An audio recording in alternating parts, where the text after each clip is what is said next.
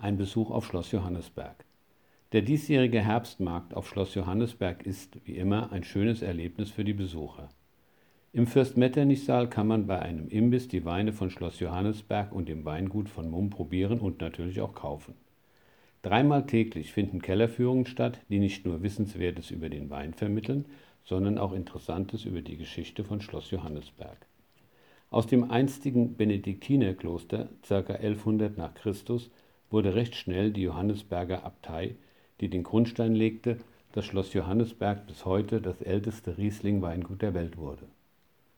Fürst Metternich hat es einst von dem österreichischen Kaiser Franz I. als Dank für seine Leistung anlässlich des Wiener Kongresses geschenkt bekommen. Zunächst allerdings nur als Lehen und auch nur für ein Jahr, denn der Kaiser wollte sichergehen, dass Schloss und Weingut von dem jungen Fürsten auch richtig bewirtschaftet wurde. Fürst Metternich führte beides zur vollsten Zufriedenheit des Kaisers, so dass dieser ihm das Schloss nebst den Ländereien schenkte.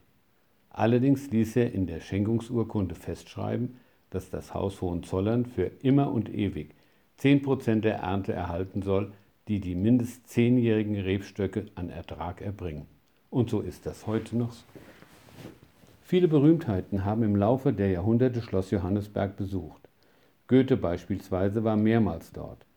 Ein paar Sätze, die sie über Schloss Johannesberg sagten, sind auf großen Fässern im Keller verewigt. Der älteste Weinkeller im Schloss soll übrigens ca. 1200 Jahre alt sein. Er ist noch immer intakt und wird genutzt.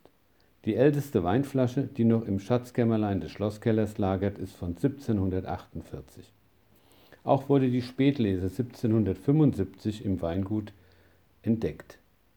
Der Kurier, der sich um drei Wochen mit dem Befehl, mit der Lese zu beginnen, verspätete, legte damit unbewusst den Grundstein für die Spätlese. Ihm ist auf dem Schlossgelände auch ein Denkmal gewidmet